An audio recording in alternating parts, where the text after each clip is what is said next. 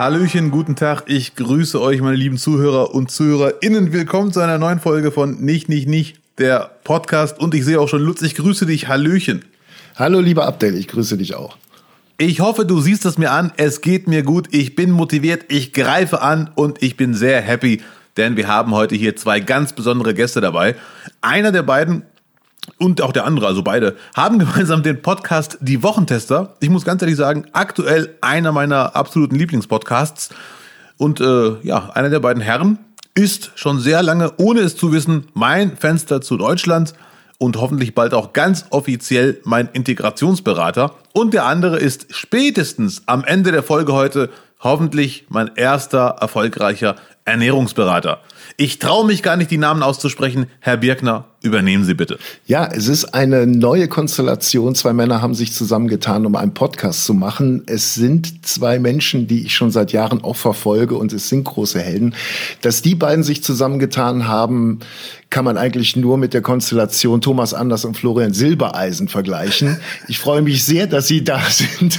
Herzlich willkommen, Wolfgang Bosbach und Christian Rach. Ja, vielen Dank für die originelle Begrüßung. Ja, das Sehr sage gerne. ich auch. Ich stelle natürlich gleich die Frage, wer ist Florian Silbereisen und wer ist denn der Thomas Anders in euren Augen? Das gilt es heute herauszusuchen, Herr Rach. Wobei haben wir Sie heute gestört? Was steht heute an bei Ihnen? Ja, also ich fange mal an. Ich war gerade mal in Gedanken in einer kleinen Urlaubsplanung, ob oder ob nicht und wenn, Jan, wann, ja, wo und wie und mit wem und geimpft und nicht geimpft und geschützt und so weiter. Das war gerade ähm, bis kurz vor unserer kleinen Sendung äh, mein gedankliche Welt. Der ganz normale Wahnsinn. Eigentlich müsste ich jetzt in der Kanzlei sitzen und fleißig Akten abarbeiten, versuchen, Fälle zu lösen im Interesse der Mandanten, aber für euch zwei habe ich diese Tätigkeit gerne unterbrochen. Aber Wolfgang, mal ehrlich, das sind doch Akten über den DFB, ne? Wo du. Wenn das Wort fällt, habe ich einen ganz schlechten Empfang, Christian. Ach so, okay, okay, okay. Das könnte heute noch passieren. ja. Ja, ich freue mich auch, äh, auch das, äh, das Leben als Jurist hat mal eine Pause, wenn wir uns melden. Herr Bosbach, äh, eine Frage, die mich interessiert, schon immer, klingt banal, aber finde ich sehr interessant. Da, Sie sind Politiker, für mich, für mich immer noch. Äh, und wann wussten Sie eigentlich, ja, ich will in die Politik? Also was war der allererste Auslöser? Können Sie sich daran noch erinnern? Daran kann ich mich noch sehr gut erinnern. Das war der Bundestagswahlkampf 1972, der hammerhart war. Wir hatten davor und danach, und das vermisse ich nicht, nie mehr einen so harten Wahlkampf. Äh, wir hatten ja kurz zuvor das gescheiterte Misstrauensvotum Rainer Barzel gegen Willy Brandt. Wir hatten eine sehr aufgeladene innenpolitische Atmosphäre. Hunderttausende haben sich damals äh, bekannt, also nicht nur politisch interessiert, sie sind auch in Parteien oder wie ich dann in eine politische Jugendorganisation gegangen. Und das Ergebnis war, dass wir eine Wahlbeteiligung von über 90 Prozent hatten. Krass. Und Weil du eingetreten bist. Äh, genau, ich bin dann ähm, in, im Zuge dieses Wahlkampfes in die Junge Union eingetreten und später dann in die, in die CDU. Und äh, eigentlich hat mich dieser Gedanke, also jetzt fast 50 Jahre, immer wieder begleitet. Freunde, bei allen Auseinandersetzungen, die es gibt und in einer pluralen Demokratie sind unterschiedliche Meinungen keine Sensation. Das sind ist die Regel. Das ist immer so. Niemals sehen alle Menschen alle Themen aus dem gleichen Blickwinkel. Aber man sollte dann diese Diskrepanzen, die Unterschiede unter Einhaltung mitteleuropäischer Umgangsformen austragen. Ach ja, da war doch was. ja, oh, äh, eine Zwischenfrage, eine andere Partei kam nie in Betracht? Äh, nein. Nein, ich bin in einem Elternhaus groß geworden, das geprägt war durch zwei Themen. Einmal durch die Religion. Das hört sich jetzt ein bisschen banal an, aber das war bei uns ein Thema, weil meine Mutter evangelisch ist, mein Vater war katholisch, Mama lebt ja noch. Und die Eltern meiner Mutter sind aus Protest nicht zur Hochzeit ihrer Tochter gekommen, weil sie einen Katholiken geheiratet hat. Also Gott sei Dank sind diese Zeiten oh. vorbei. Und äh, mein Vater hatte seinen Bruder im Krieg verloren, meine Mutter beide Brüder, also immer im Zweiten Weltkrieg. Und ähm, das Thema, was uns zu Hause immer beschäftigt hat, mein Vater hat uns Kindern immer erzählt, er sei aus Überzeugung in den Krieg gezogen, weil er gedacht habe, er kämpfe für eine gute Sache. Dann war er in Russland, links und rechts sterben die Kameraden. Dann hast du zwei Gedanken. Einmal, wie kommst du lebend hier wieder zurück? Und der zweite, wie konnten wir überhaupt äh, Opfer der Nazis werden? Wie konnten wir überhaupt äh, diesem Hitler verfallen? Und das darf nie mehr passieren. Mein Vater war immer sehr politisch. Ja. Kommen wir zur Gegenwart. Wir haben ja zum Glück jetzt im Moment eigentlich alles in allem im Rahmen unserer Möglichkeiten sieht's gut aus. Aber ich habe gestern einen Tweet auf Twitter von der CDU Deutschlands gesehen. Den fand ich ein bisschen fragwürdig. Nämlich, ich lese, ich zitiere, wenn Sie Armin Laschet wählen, können Sie sich sicher sein, dass mit der AfD keine Gespräche, keine Kontakte oder Koalition in Frage kommen. Und da ist meine Frage, sind wir mittlerweile schon so weit, dass man schon damit punkten kann, dass man sagt, wir wollen mit verfassungsfeindlichen Parteien nicht arbeiten. Das ist also sehr schon, die Messlatte scheint ja sehr, sehr tief zu, zu sein. Äh, ja, an dieser Argumentation ist was dran. Äh, in der Sache selber stimme ich Armin Laschet oder meiner Partei 100 Prozent zu. Äh, Koalition sowieso nicht, auch keine Kooperation, keine Gespräche, nein, gar nichts. Und da wir nicht zuletzt wegen der Causa Maßen immer so ein bisschen im Verdacht stehen, vielleicht doch Richtung AfD zu blinken. Nein, ist gut, dass das nochmal klargestellt wurde, muss man nicht jeden Tag machen. Für mich ist das eine pure Selbstverständlichkeit. Ja, dachte ich auch, aber gut, wir lassen uns überraschen. Naja, ähm, Entschuldigung, aber da muss ich Wolfgang Bosbach mal beispringen. Äh, diese Aussage haben ja alle demokratischen Parteien getroffen. Also auch die Grünen haben ja betont, äh, wir sind offen für jegliche Konstellation. Der Souverän hat äh, zu entscheiden und je nachdem, wie die Wahl ausgeht, können wir uns vorstellen, mit dem, den oder den zu koalieren, wenn es denn der Auftrag ist, aber nicht mit der AfD. Und diese Aussage, ähm, das muss natürlich auch die CDU oder auch die SPD und die FDP treffen. Gerade die FDP muss sich natürlich auch sehr abgrenzen davon. Und äh, insofern erachte ich diesen Tweet jetzt nicht als irgendwie problematisch. Nein, problematisch auf gar keinen Fall. Nur er hat mir so ein bisschen gezeigt, ups, man kann mit ganz selbstverständlichen Aussagen mittlerweile punkten schon. Äh, ich finde die Aussage auch super inhaltlich, ganz klar. Lutz ist eh der Meinung, dass der Wahlkampf, hat er mir vor ein paar Wochen erzählt, sehr, sehr spannend wird und es wird wie ein Champions League Finale. Man kann wirklich nicht voraussagen, wer am Ende der Boss wird oder die Bossin. Mhm. Ja, also mein Eindruck ist, dass aktuell halt sehr, sehr viel Gas gegeben wird. Also es wird halt äh, unfassbar äh, viel promotet. Es wird Baerbock natürlich jetzt schon so stark positioniert. Ich weiß gar nicht, ob der Atem dann nach hinten raus, wenn es wirklich heiß wird, September, äh, ob der bis dahin hält. Also so wie es sich jetzt gerade, ja, es ist so, so wie ja, es sich gerade darstellt, glaube ich, wird noch verdammt viel passieren. Und ähm, ich finde es halt schade, wenn es dann über den über die Causa Maßen definiert wird. Also richtig ist, in der Geschichte der Menschheit sind gut vier Monate ein Wimpernschlag, aber in der Politik ist das ein sehr, sehr, sehr langer Zeitraum, wo noch viel mhm. passieren kann, auch noch viel passieren wird. Aber wir haben schon eine besondere Lage. Zum einen ähm, gibt es nicht mehr diese großen Vorsprünge der zwei Volksparteien, Union und SPD, vor den anderen Parteien. Das ist alles ein bisschen zusammengeschrumpft. Zweitens, zum ersten Mal seit 1953 tritt Amtsinhaber, schrägstrich Amtsinhaberin, nicht erneut an. Das hatten wir noch nie. Äh, und der dritte Grund ist, das wissen wir aus der Wahlforschung, die Bataillone, die mit ihren Parteien durch dick und dünn gehen, werden immer geringer und die Wählerinnen und Wähler entscheiden sich immer später. Es ist heute schon mutig, nur zwei Wochen vor einer Wahl das Ergebnis ja. ziemlich sicher vorherzusagen. Ja, ja, ja. Naja, und der Unterschied ist natürlich auch, wenn ich das noch kurz anfügen darf, was Wolfgang ja, Bosbach ja vorhin gesagt hat, 1972, da hatten wir drei Parteien nämlich die SPD, die CDU und die FDP. Was anderes gab es nicht. Und äh, deswegen hat man überlegt, äh, schafft es eine Partei zur absoluten Mehrheit oder muss es eine Koalition geben? Und da war immer eigentlich in der Regel die FDP das Zünglein an der Waage.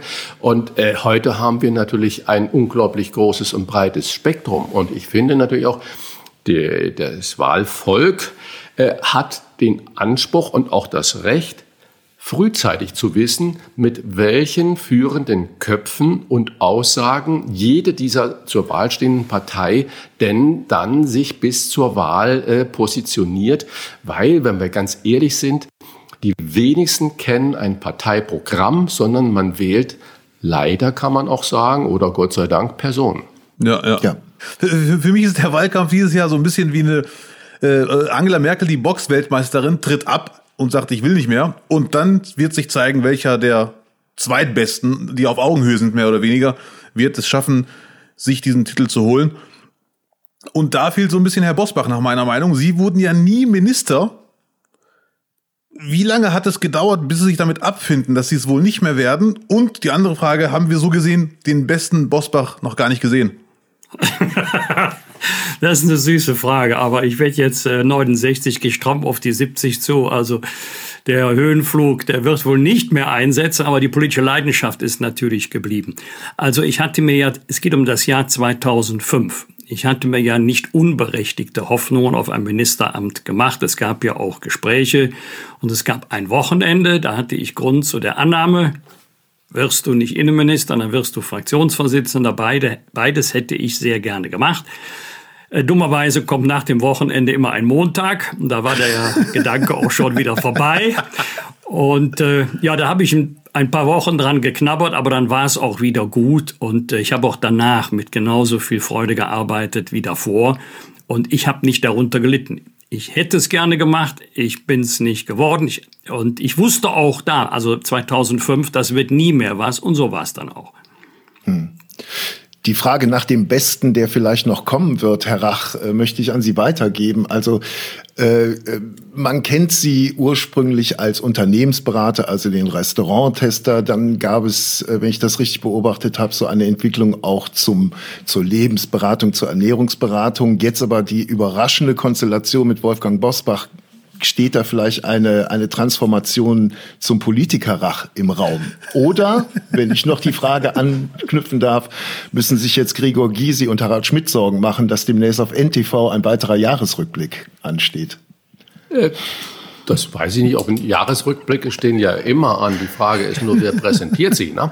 Und, so. so. Die Kampfansage steht im Raum. So, genau. Und äh, also nur mal so, äh, Harald Schmidt ist ja äh, ein großartiger, genialer Geist, finde ich jedenfalls. Äh, und äh, mir fehlt äh, diese Couleur im Fernsehen total. Und ich kann aber absolut verstehen, dass der irgendwann sagt, äh, gesagt hat, Freunde, das war's und das absolut konsequent einhält. Also finde ich da äh, großer Respekt.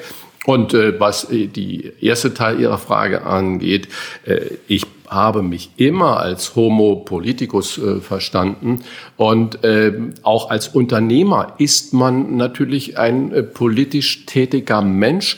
Man hat äh, Bedingungen zu schaffen, die in die Gesellschaft abstrahlen. Nicht nur ein Gericht zu kreieren, das wäre viel zu kurz gegriffen, sondern ich habe mich natürlich um viele, viele Mitarbeiter und Mitarbeiterinnen äh, zu kümmern gehabt und habe Arbeitsbedingungen zu kreieren gehabt und zwar nicht nur nach den gesetzlichen Vorgaben, sondern nach meinen gesellschaftspolitischen und sozialpolitischen Vorgaben und Gedanken. Das heißt also Bezahlungen. Äh, ich habe immer gesagt, in einer Stadt wie Hamburg oder in München, da kannst du von Tariflöhnen nicht äh, leben. Das geht gar nicht. Also habe ich nicht überlegt, äh, ich kann das Schnitzel nicht teurer machen, sondern ich habe immer überlegt, von, von den Grundkosten her, die ich erzielen muss, sprich super äh, gute, gute Gehälter, gute Sozialleistungen und so weiter und so fort. Äh, das war die Grundlage meiner Kalkulation für das Schnitzel und nicht umgekehrt herum. Und äh, das ist also immer eine sehr, wenn du als Unternehmer tätig bist, hast du immer eine äh, sehr starke politische äh, Aufgabe. Und nur mal so, ich habe wir haben immer alle zusammen gegessen bei uns am Tisch. Das war Pflicht für alle, auch wenn sie Hunger oder nicht Hunger hatten. Und äh, alle haben sie es geliebt oder gefürchtet, meine persönlichen Ergüsse dann während des Essens zum Beispiel über Steuerpolitik. Das heißt, äh, einfach mal den, den Jungs und Mädels, die da gearbeitet haben, immer wieder und vom jeden Tag aufs Neue erklärt, was ist denn Mehrwertsteuer? Was ist denn Umsatzsteuer oder was ist denn Vorsteuer? Was sind denn die ganzen verschiedenen, was ist Sektsteuer? Was ist äh, alle diese Abgaben? Was sind Unterschied zwischen Steuern und Abgaben? Also das ist eine Bildungsaufgabe, wo die Schule in meinen Augen versagt hat und sie hat gar nicht meine äh, Aufgabe als Unternehmer war, aber ich habe sie zu meiner Aufgabe gemacht. Genauso wie ich immer erklärt habe, äh, wo der Wein herkommt, zum Beispiel aus welchem Gebiet, wo die Nahe ist, wo Saale Unstrut ist, äh, wie die Hauptregionen heißen. Das heißt also auch eine geografische Bildung ist eine politische Bildung, weil dann kommst du da immer äh, mit dahin, was ist eigentlich in dem Gebiet los, wer reagiert da, was sind da für äh, klimatische Bedingungen und, und, und. Das heißt, das waren äh, großartige Gespräche immer und deswegen äh, ist das, äh, um die Frage auf den Punkt zurückzuführen, äh, ich betrachte mich immer als politischer Mensch und deswegen finde ich es unglaublich reizvoll, mit Wolfgang Bosbach als Konterpart äh, da zu agieren, unabhängig von Gysi und Schmidt. Also Ergebnis, der Christian Rach würde im Plenarsaal des Deutschen Bundestages eine bessere Figur abgeben als ich am Herd. so. QED, was wir noch beweisen müssen wollen. Whatever. ja. Ähm, als Konsument beobachtet man ja, äh, äh, oder ich beobachte das jetzt schon seit seit äh, mehreren Jahren, einfach wieder die, die Modetrends in der Küche und das wurde von Ihnen auch schon öfters bemängelt. Es gab die Burgerwelle, es gibt jetzt die Bowl-Welle äh, äh, quasi. Ähm, Nichtsdestotrotz kann man ja dort äh, so eine Art äh, Modetrend äh, quasi bewerten, ähnlich wie in der Musik oder halt auch in der Kleidung. Äh, ist sowas vielleicht sogar vorhersehbar? Könnten, könnten Sie jetzt sagen, so das ist der nächste neue Trend, der uns erwartet? Nein, äh, ja gerade jetzt heute ist es natürlich sehr, sehr schwierig, äh, nach anderthalb Jahre Corona zu sagen, was ist die nächste Sau, die durchs Dorf getrieben wird. Ja, aber richtig ist äh, Ihre Analyse, deine Analyse zu sagen, äh, Trends sind da, sei es den Food Truck. Plötzlich waren überall Food Trucks. In jeder Stadt gab es Food Trucks an jeder Ecke und die Jungs und Mädels, die das gemacht haben, haben sich bis über beide Ohren verschuldet, weil so ein Ding, das dann nach den Vorschriften äh, der örtlichen Behörden natürlich auch ausgestattet sein muss mit Kühlung, mit Wasser, mit der ganzen Hygieneauflage, kostet mal eben schlappe 100.000. Ja, also das ist so. Und äh, wo sind die Foodtrucks heute alle? Das heißt, da sind viele abgestürzt. Die Burgerwelle, wir erinnern uns. Aber was hat das alles immer Gutes? Es bringt die Großen zum Handeln. Das heißt, wenn plötzlich überall Burgerläden entstehen mit biologischen äh, äh, Zutaten, mit dem Fleisch weniger, mit vegetarischen Zutaten und so weiter, mussten die großen Player reagieren und das tun sie. Das heißt, auch das hat immer eine Strahlkraft in die Gesellschaft und ins Handeln der Großen. Und was ist der nächste Trend? Ich glaube, äh, auch wenn wir jetzt gerade über die Wahl gesprochen haben und wir ja sehen, dass die Grünen, sprich Umweltbewusstsein unglaublich im Vordergrund stehen, äh, wird das natürlich so sein, dass man auch sagt, äh, ich will nicht die, dieses hohe Lied der Regionalität wieder singen, weil das äh, relativiert sich dann auch wieder. Aber Reinheit der Produkte, das heißt, wir werden immer mehr darauf kommen, dass wir erkennen, dass wir keine chemischen Zusatzstoffe in Essen brauchen, in den Grundprodukten brauchen, sondern dass wir die Kombination eines guten Produktes mit einem guten Handwerk brauchen. Egal, ob man dann das Chinesisch kocht, Italienisch oder Urdeutsch. Mhm. Ähm vor der, vor der Corona-Krise, sage ich jetzt mal, vor der Corona-Krise war ja doch Optimierung in der Ernährung, im Lebensstil äh, das große Diktat. Ähm, während der Corona-Krise, glaube ich, haben sich die Leute dann doch wieder ein bisschen mehr äh, gegönnt oder haben es da mal ein bisschen laissez-faire angehen lassen zum Ausgleich, vielleicht auch für die Seele. Äh, jetzt mit den, mit den anstehenden Wochen, Monaten, die hoffentlich positiv verlaufen werden, werden wir jetzt einfach mal eine, eine ich übertreibe mal, eine Konsumgeilheit erleben? Wir gönnen uns jetzt wieder zum Gönn dir ja, das, die deutsche Sprache ist da ja großartig äh, intransitiv sich gönnen. Ja, also äh, der Franzose sagt äh, zu spazieren gehen, se promener, also sich mitnehmen zum rausgehen. Und die deutsche Sprache hat das bei dem Gönnen, sich etwas gönnen. Das heißt, es ist unabhängig von allen anderen. Ich bin damit gemeint und im Zentrum. Äh, vermutlich werden wir ein Nachholbedürfnis ähm, erleben, aber wir sehen im Moment, das habe ich gerade heute gelesen, nach den ersten zaghaften Öffnungen sind die meisten Anbieter enttäuscht, weil sich der Konsument absolut zurückhält. Ich glaube, wenn wir eine Gewissheit haben, dass die Inzidenzen noch weiter runtergehen und dass wir äh, mit dem Impfen und mit dem Testen noch mehr in der Normalität sind, dann wird das wieder nach oben schießen. Das glaube ich auch. Man sieht es an Buchungsportalen, äh, dass Buchungen für Urlaub im Sommer, Spätsommer richtig äh, nach oben gehen. Ähm, aber was Sie vorhin so gesagt haben, Optimierungswahn. Ich glaube ja, dass jeglicher Fortschritt nur der Convenience, also der Bequemlichkeit diente, egal in welchem Zeitalter oder in welchem Jahrzehnt. Entwicklung und Forschung hat immer nur damit zu tun, dass wir uns die Dinge einfacher und bequemer machen. Das heißt, der Fortschritt, auch der technische Fortschritt, äh, sei es, dass wir Digitalisierung brauchen und so weiter, äh, oder früher in, de, in der Stahlindustrie äh, Arbeitsplätze die Drucker sind völlig verschwunden, weil man das alles online macht. Das ist immer der Antrieb der Bequemlichkeit und am Ende natürlich des Geldbeutels gewesen, äh, weil der eine Geldbeutel wurde geschützt, der andere wurde klamm. Und äh, das ist so. Und deswegen würde ich es gar nicht negativ sagen. Die Kunst ist nur, äh, wenn man aus der einen Seite optimiert, dass man auf der anderen Seite neue Möglichkeiten schafft, nämlich für viele, viele Menschen, die der Optimierung zum Opfer fallen. Ja. Herr, Bo Herr Bosbach, wenn ich kurz einhaken darf, wurden Sie schon mal von Herrn äh, Rach bekocht? Äh, nein, umgekehrt. Ich habe ihn schon mal bekocht. Er hatte das ja dann oh, als Juror. Was gab's denn? Da bin ich jetzt mal gespannt. Was haben Sie, Christian? Ja. Also das muss man sich erstmal erlauben. Ja, ja. Ich war mit meiner Tochter Caroline am Start. Es gab Hähnchen, es gab Kichererbsen, Gemüse. Oh. Und ähm, ja, genau. Und ähm, bei den beiden anderen, also Mirja Böse und bei dem, bei dem Rainer Kalmuth, waren wir leider nicht die Sieger. Aber Christian Rach, unser Teller, war der Favorit, was mir wieder gesagt hat, der Einzige, der in der ganzen Jury Ahnung hat, ist der Christian Rach. Ja, ja, ja. Äh, auf dem ist nichts hinzuzufügen. Aber ja, hatte ich auch nicht vor. Ich, ich muss zugeben, weil wir, wo wir gerade über Burger gesprochen haben. Oh, erstens bin ich ein Kichererbsen-Liebhaber, äh, ein heimlicher und auch äh, offener. Das war ähm, eine Einladung, Herr Bosbach. Sie haben es hoffentlich verstanden. ja, ja, klar.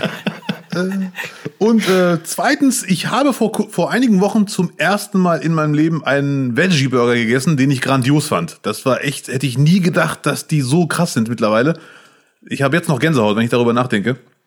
Das kann ich nur bestätigen. Ich habe mal für die größte Frauenzeitschrift Europas, ich möchte den Titel jetzt nicht nennen, das darf man ja nie so machen im öffentlich-rechtlichen Podcast, äh, äh, wirklich einen äh, Veggie-Burger-Test gemacht. Und zehn Produkte. Zwei waren großartig, wo ich sage, wenn das rumgeht, brauchst du kein Fleisch mehr. Und äh, da kann man die ganze Diskussion, warum soll ich einen Burger essen, wenn ich kein Fleisch esse, kannst du alles knicken. Ähm, das sind also sensationelle Entwicklungen, die da passiert sind, die mir auch wieder in dem, was wir vorhin gesagt haben, wir müssen von dem Riesenfleischkonsum weg. Also wir brauchen, wenn man Umweltpolitik ernst nimmt, nicht nur bei den Fliegern und den Autos und den Antrieben, wir müssen vor allen Dingen in der Landwirtschaft, in der Produktion natürlich absolut tätig werden. Äh, und wenn wir solche Burger da haben, wie das, was du da gerade gesagt hast, ähm, dann braucht man auf Burger nicht zu verzichten, weil das ist wirklich eine Alternative. Ja, das habe ich meiner Meinung auch radikal geändert seit ein paar Wochen oder vor ein paar Wochen. Äh, Herr Rach, was haben Sie gestern zu Mittag gegessen? Äh, gestern zu Mittag gar nichts. Ich saß die ganze Zeit nur am Schreibtisch und bin nicht weggekommen und ich habe, was da hinten immer, äh, ja. Sekunde, ich zeig's euch immer ein Glas Nüsse da. Ja. Das war mein gestriges äh, äh, Mittagessen. Äh, ja, und das meine ich ganz ernsthaft. Äh, so, ihr ja. seht es. Ähm, das sind viele schöne äh, äh, Nüsse drin. Und ähm, das ist manchmal so. Ähm, ich liebe Mittagessen eigentlich im Moment viel mehr als großes Abendessen, weil ich dann einfach nicht mehr so intensiv gut schlafen kann, wenn ich abends viel esse. Und ähm, aber manchmal ist einfach keine Zeit. So wie Wolfgang Bosbach sagt, Mensch, eigentlich müsste ich Akten jetzt studieren. Äh, also schiebt man das nach hinten und oft geht es dann zu Lasten, jedenfalls bei mir, äh, von dem äh, entspannten Essen. Leider. Also da bin ich selber, muss ich mich so ein bisschen an den Schopf ziehen. Ich predige anderes ja, ja. und trinke dann aber Nüsse. Ja, Nüsse finde ich auch super. Leider haben die viele Kalorien, aber gut. Anderes Thema. Nee, aber gesunde Fette haben die. Also da Fette. muss man sich keine Sorgen machen. Nüsse ist eigentlich die, der beste kleine Snack, den man äh, sich zuführen kann. Viel besser als Süßigkeiten oder alles andere. Wenn man Nüsse isst, ähm, dann bekommt der Körper alles, was er dafür braucht. Ja. Sie, Sie haben ja Mathematik studiert, wenn ich nicht ganz, äh, ganz falsch gelesen habe. Und ja, dann sind Sie irgendwann abgewogen auf die Schiene, die wir jetzt alle kennen. Äh, war diese Kochleidenschaft schon immer irgendwo versteckt oder war das ein, hat sich das ergeben im Rahmen des Studiums? Weil Mathematik und Philosophie und dann Koch? Ja, ja, genau. Also ich habe, meine Leidenschaft galt der Philosophie. Vor allen Dingen auch den Staatstheorien, um da mit Wolfgang Bosbach mithalten zu können natürlich. Äh, Finde ja. ich ganz spannend, wo kommt was, wie her, wie entstand Demokratie, was ist Liberalismus. Und äh, das sind äh, die ganzen alten englischen Philosophen, äh, Bacon, John Locke, Holmes und so weiter. Ähm, großartig. Und äh, Mathematik habe ich auch parallel dazu studiert, weil das ging damals, man konnte zwei Studiengänge machen. Und äh, ich habe es geliebt und es fiel mir auch nicht so sonderlich schwer. Und ähm, vier Kinder zu Hause, jeder musste sich was dazu verdienen, wenn er studiert hatte. Und ich habe halt gerne in den meine Mutter war eine hervorragende Köchin, das muss ich sagen. Also wirklich grandios. Bei uns gab es äh, kein Reichtum, aber ein eigener Garten und mit Gemüse und mit allem Fleisch nur am Sonntag. Ich will jetzt gar nicht den Sonntagsbraten da bemühen. Aber das, das war einfach so diese Tatsache und die Fantasie war das Ding. Und damit bin ich groß geworden mit leckerstem Essen. Jeden Mittag stand warmes Essen da. Meine Mutter mit ihren vier Kindern hat jeden Mittag für uns alle gekocht. Am Wochenende drei Kuchen. Also ich habe dann lieber in der Kneipe, wo ich dann während des Studiums gearbeitet in der Küche gestanden, als gekellnert. Und so entstand das ja. Also war es quasi, es hat schon immer irgendwie geschlummert. Es war eigentlich nur eine Frage der Zeit, bis diese Abbiegung kommt die Abbiegung ja, auf die Hauptstraße. Weiß ich nicht, aber das war natürlich gibt's Schlüsselerlebnisse äh, dann, wo ich dann die Unendlichkeit auf dem Teller gesehen habe und äh, wo ich, ich war fertig mit dem Studium, ich hatte alle Scheine und dann hatte ich die Möglichkeit in eines der besten französischen Restaurants zu gehen und äh, ich ja. dachte, dem Establishment ist Genüge getan. Das war ja die die Ende der 70er Jahre oder Mitte Ende der 70er Jahre. Das heißt, nach der politischen Revolte war so die diese Gedanke bei mir, ich habe die Scheine alle, ich brauche nicht noch einen Stempel, für wen eigentlich, sondern ich weiß ja für mich, das ist so, also im Prinzip Quatsch nach heutiger Gesichtspunkte, halbes Jahr und dann hätte ich den offiziellen Stempel äh, gehabt, aber meine Revoluzzer-Überzeugung war, dem Establishment ist Genüge getan, also auf mit Venen fahren nach Frankreich, so war's. Leider, ja. Ja, aber immerhin die richtige Abbiegung getroffen quasi. Lutz, du bist ja auch ein Kochfan. Also mehr als ich auf jeden ja. Fall. Ja, ja, muss man einfach, ja, ich bin. Aber darf ich mal kurz fragen, äh, Wolfgang, hast du schon immer Jura studieren wollen oder was war eigentlich ähm, deine, nach dem Abitur, was war deine äh, äh, Möglichkeiten? Bist du zum, zum, zum Bundeswehr äh, gegangen oder wie, wie hast du dich dann entschieden? Wie kam es zum Jurastudium? Äh, ich habe ja äh, zunächst gar kein Abitur gemacht, sondern in Anführungszeichen nur mittlere Reife, Ausbildung zum Lebensmittelkaufmann, war zwei Jahre Supermarktleiter und äh, wollte eigentlich mich weiterbilden. Und bin dann zu einer Fachschule gegangen für Betriebswirtschaft, habe Abschluss gemacht als staatlich geprüfter Betriebswirt und während dieser Ausbildung oder Weiterbildung habe ich dann Kontakt bekommen zu Arbeitsrecht, Gesellschaftsrecht, Handelsrecht, also zu wirtschaftsrechtlichen Themen und dann macht es Klick. Eigentlich war es das, was du machen wolltest. Ja. Dafür braucht ihr allerdings das Vollabitur. Und damals, das war ganz schwierig für mich, brauchte man sogar noch das kleine Latinum. Und da war ja schon fortgeschrittenes Alter. Da war ich heilfroh, dass meine Schwester Lateinlehrerin war. Oh ja. Ja, aber das ist, das ist auch das Spannende, auch, auch dabei bei Wolfgang Bosbach zu sehen, es war nicht der gerade Weg, zack, Prüfung machen, Nein. zack, das nächste machen, zack, Wissen, zack, erfolgreich, sondern oft sind die Wege so verschlungen. Und wenn man das mal als Mutmacher äh, sehen kann für, für jüngere Zuhörer und Zuhörerinnen, äh, habt die Leidenschaft und probiert es aus. Aber verdattelt euch natürlich nicht. Und wenn ihr was macht, geht richtig mit Vollgas da rein. Und dann, wenn es falsch war, es halt falsch. Dann macht ihr bitte das nächste. Und das ist das Spannende. Und äh, ich weiß jetzt nicht, ob wir sagen können, dass aus uns beiden was geworden ist, aber immerhin äh, sind wir so weißhaarig und grauhaarig geworden, dass wir noch miteinander gut reden können. So, ist gut. Ja, ja finde ich auch. Bei Herrn Bosbach war Jura eh nur eine Frage der Zeit, nach meiner Meinung, weil äh, ich äh, habe selten jemanden gesehen, der so lange Sätze raushaut, wo trotzdem am Ende alles Sinn ergibt und keine grammatischen Fehler. Norbert Lammert, Norbert Lammert, der kann das auch. äh, wenn Norbert Lammert gesprochen hat, dann habe ich mich manchmal ja. zurückgelegt und gesagt, nee, also der Anfang, wenn der jetzt so weitermacht, findet der kein Ende. Aber da, das Ende passte irgendwie immer noch ja. zum Anfang. Ja. Herr Bosbach. Ich habe dem total ähm, gerne zugehört. Er war ein ganz toller Parlamentspräsident. Ja, ja, ja. Herr Bosbach, Sie sagten eben, der Wahlkampf 72 war für Sie einer der härtesten. Zu der Zeit gab es aber kein Internet. Ja. Äh, wie froh sind Sie, dass Sie nicht mehr der Politikergeneration angehören, die sich heutzutage auf Instagram, Facebook und Twitter prügeln muss?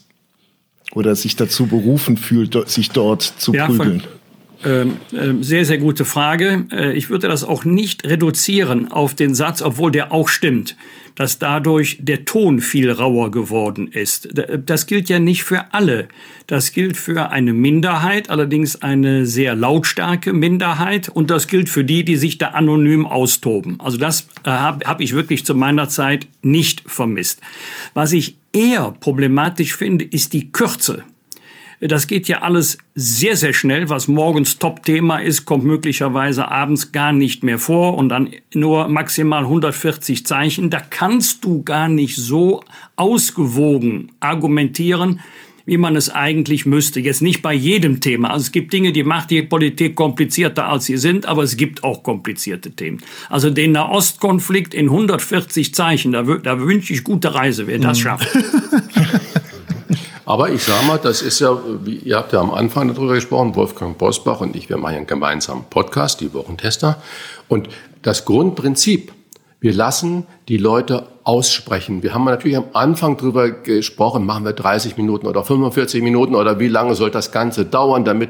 Und heute, wir haben manchmal äh, anderthalb Stunden, ein, dreiviertel Stunde und trotzdem ist es spannend, weil wir jedem die Chance geben, mal seine Position auf eine Frage hin wirklich zu erläutern und nicht nur in Headlines äh, zu sprechen, in Überschriften zu sprechen, weil damit kann man keine Position vertreten und vor allen Dingen als Zuhörer, Zuhörerin nichts verstehen. Ja, ja. ja. Äh, eine Sache noch nur als Faktencheck, Herr Bosbach, nicht persönlich nehmen. Mittlerweile sind wir ja hochgestuft auf 280 Zeichen sogar auf Twitter. Oh, also können Sie mal sehen. Romane. Da, ist da was wirst du den Nahostkonflikt natürlich lösen dann. Dann, dann, dann, dann habe ich, also, dann hab ich ja Hoffnung, dass wir bald Frieden ja, haben ja. im Nahen Osten. Ja. genau. Ich würde gerne noch mal bei dem Thema bleiben. Ähm, Sie haben schon vor, vor Jahren die Skandalisierung in der Gesellschaft angeprangert. Da ist mir auch noch mal ein, ein Zitat untergekommen, dass man den Blick dafür verliert, was ist ein Fehler, was ist ein Skandal, was ist ein Problem, was ist eine Katastrophe. Teilen Sie den Eindruck, dass früher die Boulevardpresse für diese Urteile zuständig war und heute ist es Twitter, Facebook. Das heißt, die Medien müssen nur noch Stimmungen abschöpfen, um Leser zu generieren. Wie gefährlich ist diese Entwicklung für die Demokratie? Das ist deshalb gefährlich, weil uns dann die Balance verloren geht zwischen dem, ich sage das jetzt mal etwas platt, was jedem mal passieren kann, ein Versprecher, ein Irrtum, ein Zahlendreher, äh, und dem, was ein echtes Problem ist, wenn zum Beispiel äh, Politiker nicht den Mut haben, die Wahrheit zu sagen, wenn sie denken, oh, ich rede besser drumherum, dann gibt's keinen Ärger, nur nichts Unpopuläres sagen oder machen, erst recht nicht in Wahlkampfzeiten. Und ich äh, erwische mich ja selber als Nutzer dabei, dass ich das anklicke, wo ich glaube, na, das ist aber ein Knaller. Und wenn ich dann den Text lese, dann passt der überhaupt nicht mehr zur Überschrift. Und dann denke ich mir, hier ging es ja nur darum, genau den Bosbach zum Klicken zu bringen, weil man dann sagen kann, dieser Artikel ist aber 200.000 Mal angeklickt worden. Kann ich nur sagen, bei der Überschrift klar. Ja, das ist leider oft so dass man äh, eine Über dass sogar oft in den berüchtigten Zeitungen die die Überschriften viel radikaler sind als der dann doch äh, ausgewogene Inhalt. Ja. Ja, ja, ja, das, das, ist, das ist tatsächlich so, weil man natürlich den Blick des Lesers äh, auf die Überschrift lenken möchte. Flugzeug sicher gelandet ist keine Überschrift, abgestürzt ist eine Überschrift. Aber äh, wir neigen ja auch dazu, wenn eine schlechte Nachricht kommuniziert ist, äh, wird dann ist das schon mal für uns interessant, weil es ja jetzt schon wieder passiert. Gute Nachrichten. Ähm, die nehmen wir eher als ganz selbstverständlich und nicht meldenswert hin. Ja. ja. Ähm, habe ich den, habe ich, habe ich da den richtigen Eindruck, dass Ihnen mittlerweile Ihr 2015 äh, äh, angeeignetes Image des Talkshow-Surfers selber ein wenig auf den Zeiger geht? Nö. Nö? Nö. Und wie? Äh, also ich habe ich hab das, ich habe überhaupt nicht. Ich habe das immer äh, äh, gerne gemacht und äh, muss heute feststellen, also mit Karl Lauterbach kann ich nicht mithalten. Der hat ja im Februar das durch, wofür ich ein ganzes Jahr gebraucht habe. ähm, es waren, es waren so am Jahresende 14, 15 Talkshows. Mehr waren es ja gar nicht. Das Jahr hat 52 Wochen. Jetzt nehmen Sie mal die Anzahl der Talkshows, die da stattfinden. Äh, und ähm, damit war man dann schon an der Spitze, so mit Wolfgang Kubicki oder, oder Sarah Wagenknecht. Ich habe es gerne gemacht. Ich habe auch oft äh, genug gesagt, nee, ist nicht mein Thema. Äh, denn sehen Sie mal, es gibt auch Themen, da sage ich, die sind durchaus interessant, kann ich auch verstehen, dass sie im Mittelpunkt einer Talkshow stehen, aber es sind nicht meine Themen. Und das war eben in den Jahren, die Sie gerade angeführt haben, so, dass es eine ganze Fülle von wirklich wichtigen innenpolitischen Themen gab. Und äh, das hat sich jetzt in anderthalb Jahren durch die Corona-Pandemie total verändert. Hm. Also es besteht keine Trauer, äh, dass jetzt Karl Lauterbach quasi ihren Rekord eingestellt hat. Ist so ein bisschen, ich war am Wochenende dran erinnert, Gerd Müller und Lewandowski. Da, da musste dann halt ein Lauterbach kommen. Äh, ja, ja, aber der, der hat jetzt so die, die Latte so hochgelegt, also ja, da wird in den nächsten 100 Jahren keiner mehr drüber kommen. Wenn man jetzt mal feststellen würde, dass äh, Wolfgang Bosbach äh, Gerd Müller ist und Karl Lauterbach der Robert Lewandowski, dann würde man ja sagen, Gerd Müller ist für die Ewigkeit, oder? So sieht's mal aus. Christian, hast du sehr schön gesagt, ja. Naja, und auf der anderen Seite, ich meine, das ist, das ist das Fiese an Medienbetrachtung. Äh, wir wollen immer Menschen, die irgendwie eine Position beziehen, die irgendwas zu sagen haben. Und ist dann da jemand, der äh, Position bezieht, dann sagt man, ja, der ist ja viel zu oft da. Äh, das heißt also, ähm, das ist so ein bisschen ein zweischneidiges Schwert. wenn ich die Meldungen über Fritz Keller den DF zurückgetretenen DFB-Präsidenten gelesen habe, dann sind die Headlines wiederum, die Headlines, und Keller tritt nach. Das schreibt der Journalismus. Dann frage ich mich, die, die Journalisten, die haben doch die ganze Zeit beim DFB gesucht, gebohrt, gemacht. Seit 2006, unserem Sommermärchen, wurde doch immer von außen geguckt, was läuft da, wo, wie äh, falsch. Das ist ja auch die Aufgabe von Journalismus, das will ich nicht kritisieren. Aber nun sagt einer aus dem Inner Circle, Freunde, das sind die Gründe, warum ich zurücktrete und warum ich gescheitert bin. Und man reduziert ihn nur auf den unsäglichen äh, Freisler-Vergleich. Aber die konkreten Inhalte, die sagt man dann, er tritt nach. Also das ist so ein bisschen zweischneidig. Warum darf dann der Fritz Keller nicht ebenfalls sagen, pass mal auf, Leute, das und das sind unabhängig meines dämlichen Vergleiches, was er ja sicher entschuldigt hat und so weiter, was wirklich dumm ist. Äh, aber das sind die Gründe, warum man im DFB eigentlich ändern muss. Und das ist nicht nachtreten, sondern nochmal aufzeigen der Ist-Situation. Ja. Herr Bosbach, ist denn, ist denn der DFB das richtige Umfeld für einen Ex-Politiker? Also vor allen Dingen äh, das richtige Umfeld für jemanden, der aus dem Fußball kommt, aus der Verbandsarbeit kommt der äh, eine hohe Reputation hat und damit auch eine hohe Akzeptanz. Äh, ich musste schon schmunzeln, als ich gelesen habe, dass auch mein Name in dem Zusammenhang genannt wurde. Also auf die Idee wäre ich nicht gekommen. Ich glaube, es ist jetzt ganz wichtig, dass nicht jemand durchgesetzt wird, sondern dass sich der Deutsche Fußballbund, unabhängig jetzt ob Vertreter der Profis oder des Amateursports, sich gemeinsam auf Kandidaten, plural, inklusive Generalsekretär einigen, der den Verband in ruhiges Fahrwasser führt und wieder auf die Erfolgsspur zurück. Im Moment gibt es ja einen unheimlichen Binnenverbrauch an Kraft beim Deutschen Fußballbund. Im Mittelpunkt sollte eigentlich der Sport stehen. Und gerade jetzt in der Zeit der Pandemie, die DFL wird ja wirklich toll gemanagt durch Christian Seifert, die machen das prima. Auch äh, ihr Restart-Konzept im vergangenen Jahr war ja Vorbild für viele europäische Ligen. Alle Befürchtungen, die damals geäußert wurden, haben sich ja auch nicht bewahrheitet. Aber jetzt brauchte eigentlich der Amateurfußball, der Jugendsport, der brauchte jetzt eine starke Stimme, äh, denn die Vereine leiden enorm. Damit meine ich jetzt die Amateurvereine. Gut, aber da ist natürlich auch die Politik gefragt. Wenn du siehst, dass äh, äh, der Amateursport ja natürlich den regionalen Bestimmungen der einzelnen Kommunen äh, unterliegt, dürfen die Kinder raus wieder Christian, auf den gilt für die Profis auch. Entschuldigung, Christian, gilt Ja. für die Profis auch. Ja, aber der, die haben natürlich- ähm, der beste Fußballverein Deutschlands, also der erste FC Köln, ist jetzt nicht der erfolgreichste, aber der beste.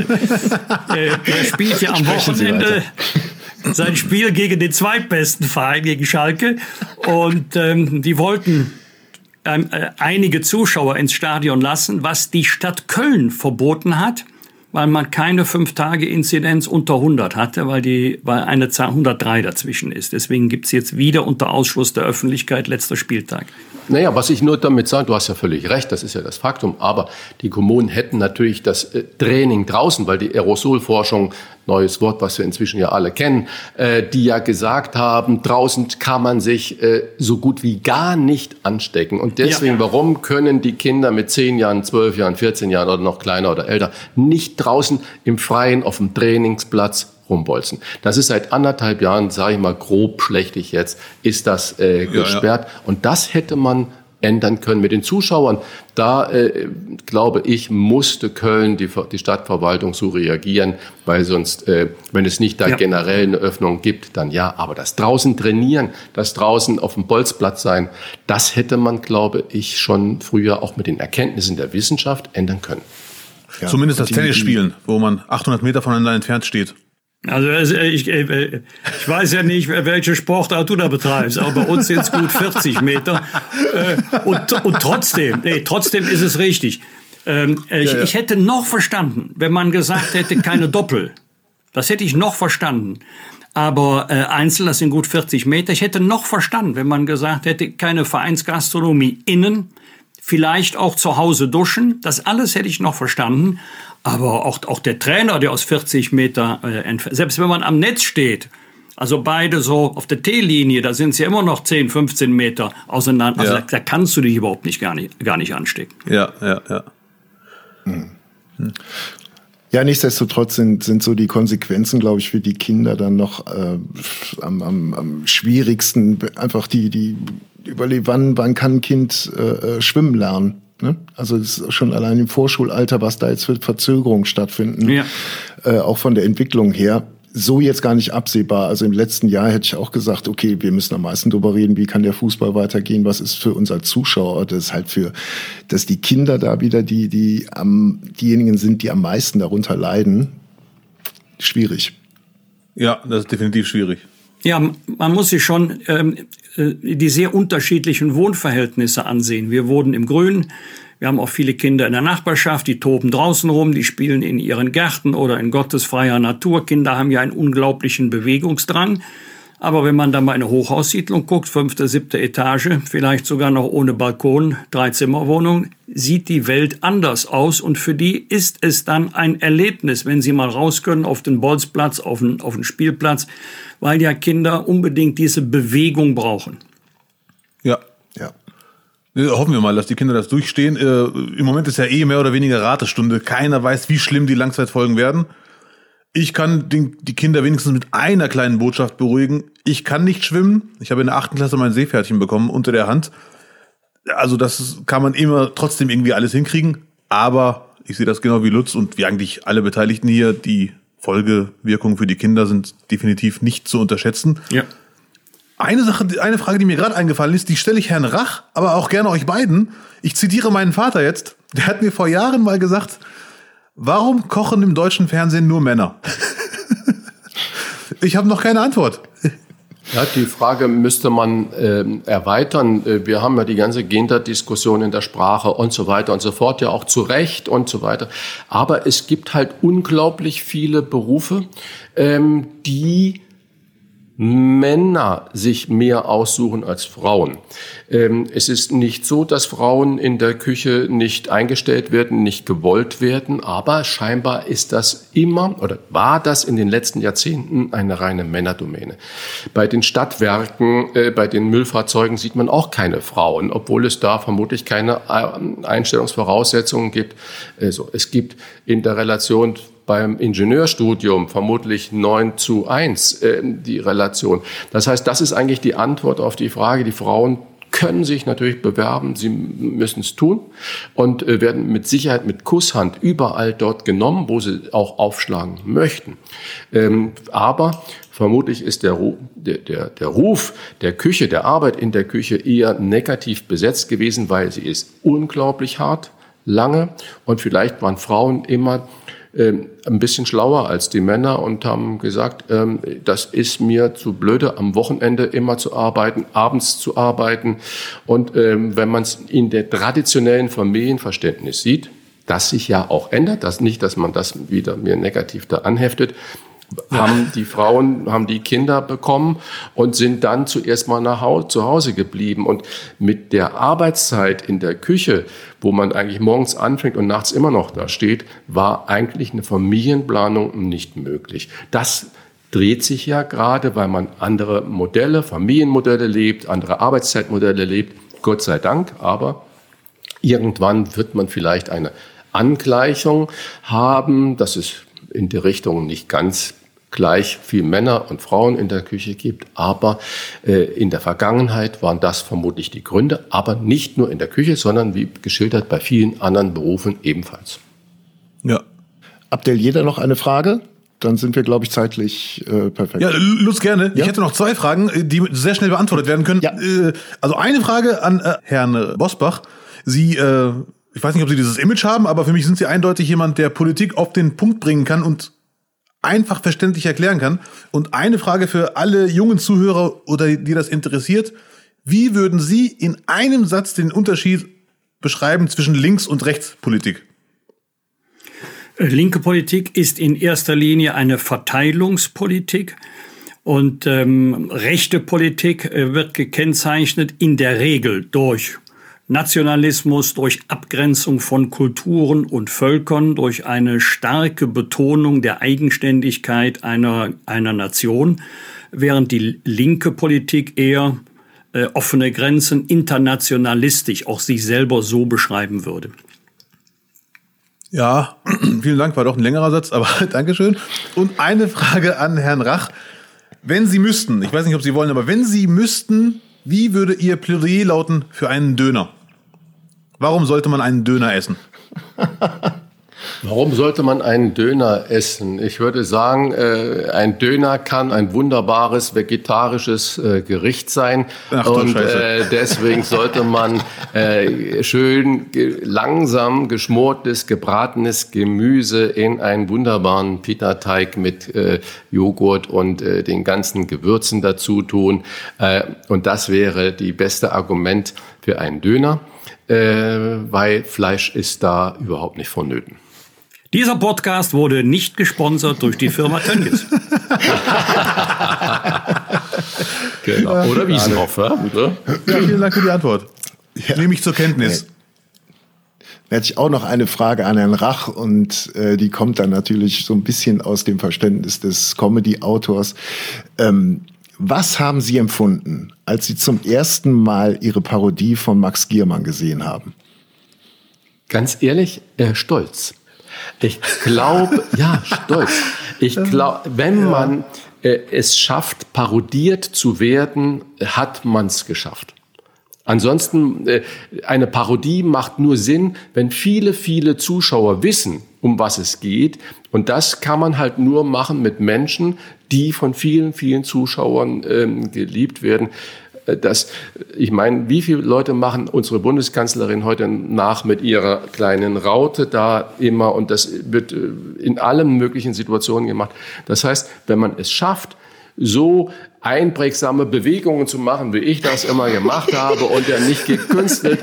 Äh, und dann ein so begnadeter Schauspieler wie Max Giermann das dann äh, zum Anlass nimmt, äh, Parodien da drauf zu machen und nicht nur eine, dann kann ich nur sagen, Chapeau.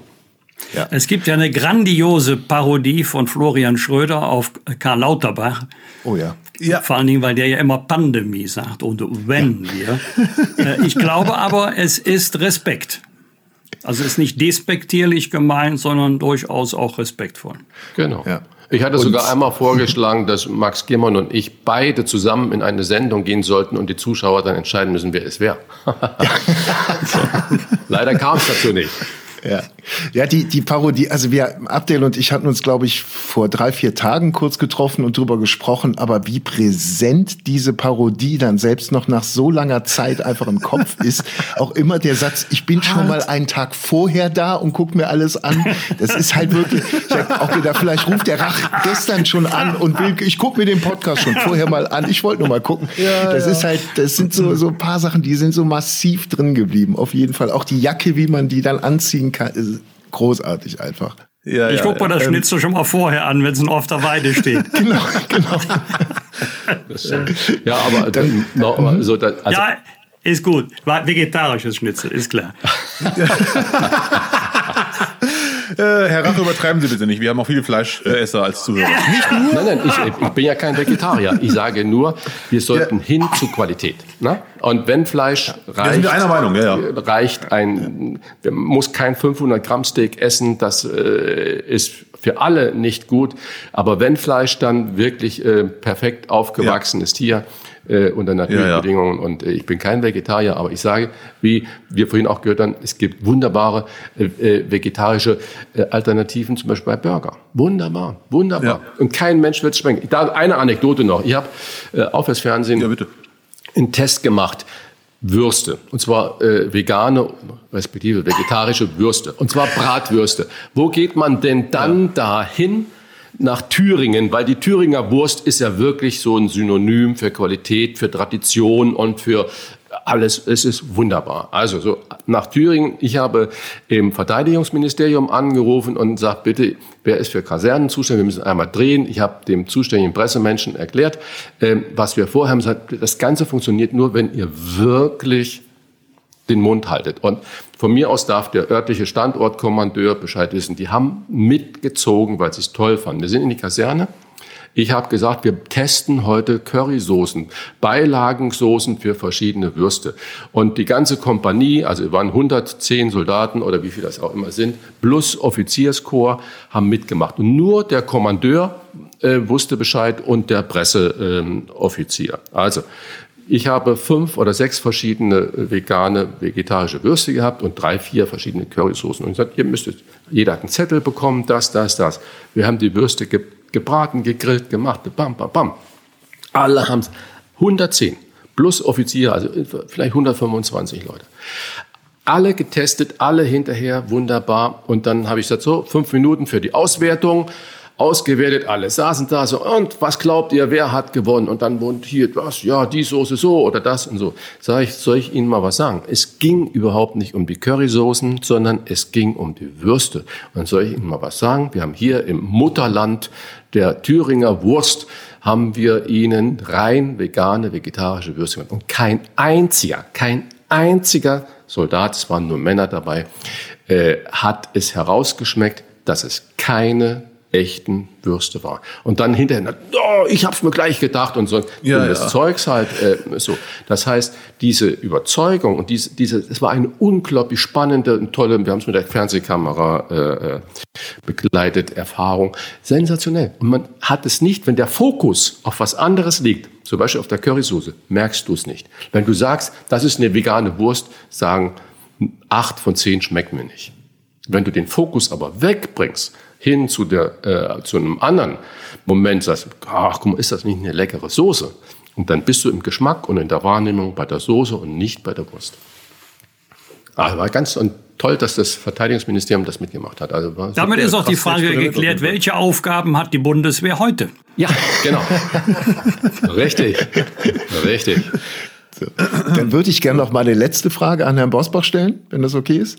Ähm, jetzt auch in Ihrer, in Ihrer neuen Funktion als Großvater, Herr Bosbach. Ähm, Sie werden ja vielleicht so mit dem, mit dem Werk von Loriot vertraut sein.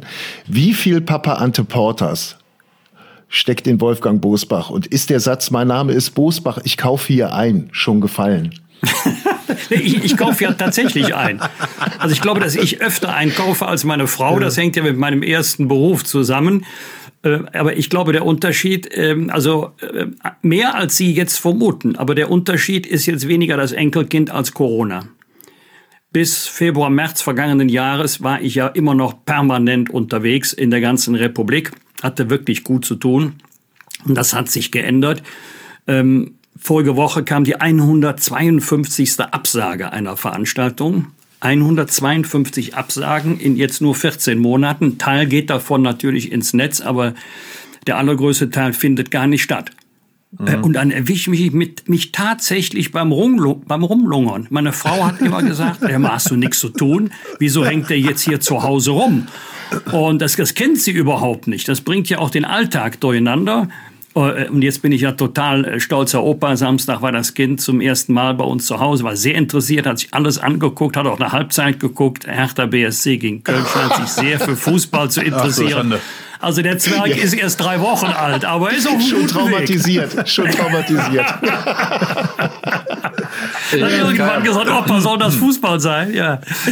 Also ja. Ich, ich habe ja den leisen Verdacht, dass der DFB die Wahl des neuen Präsidenten, Präsidentin bewusst auf Januar gelegt hat, weil die Bundestagswahl dann vorbei ist und die parteilichen äh, Konstellationen gesaved sind und wir einen neuen Bundeskanzler, Bundeskanzlerin haben, wie auch immer.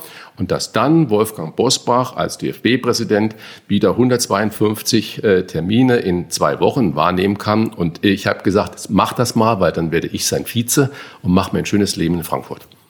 Christian, Perfekt. gib dir keine Mühe, du kriegst keine Freikarten. ja, sehr schön. Besser als mit dieser Prognose kann man das nicht abschließen, glaube ich. Gut, Abdel. Dann machen ja. wir zu. Ich glaube, der Rach sch äh, schaut schon wieder mit den Hufen. Er zieht schon seine Jacke an, wie damals bei, ja, bei Rach. Schon wieder der nächste Veggie-Burger wartet. bei mir warten die Nüsse. Ah, hm, okay. So, vielen Dank, Herr Bosbach, vielen Dank, Herr Rach. Ja. Das äh, hat großen Spaß gemacht. Vielen Dank, Lutz. Wir danken für die vielen Einladung. Dank an alle, ja. ist ja gerne. Vielen Dank an alle Zuhörer und ZuhörerInnen. Äh, ich, ja, ich freue mich. Lutz, bitte. Ja, das war nicht, nicht, nicht für diese Woche mit unserer Premiere eines Doppelinterviews. Wir hoffen, es hat euch einigermaßen Spaß gemacht, so viel wie wir gerade hatten. Wir sind sehr erleichtert, dass wir das mit solchen Großkalibern über die Bühne gekriegt haben. Die nächste Folge nicht, nicht, nicht ähm, bekommt ihr wieder in der Nacht von Mittwoch auf Donnerstag überall da, wo es Podcasts gibt. Und unser nächster Gast nächsten Monat wird der sensationelle Sportreporter Thomas Wagner sein, der sich mit uns gemeinsam auf die Europameisterschaft Mannschaft einstimmen wird. Geil. Das war nicht, nicht, nicht für diese Woche und noch eine kleine Anmerkung in eigener Angelegenheit, ob ihr es glaubt oder nicht. Wir haben euch lieb. Ich finde, das hat der Lutz wirklich sehr gut formuliert. Da würde ich mich doch sehr gerne hinzufügen. Nicht, nicht, nicht.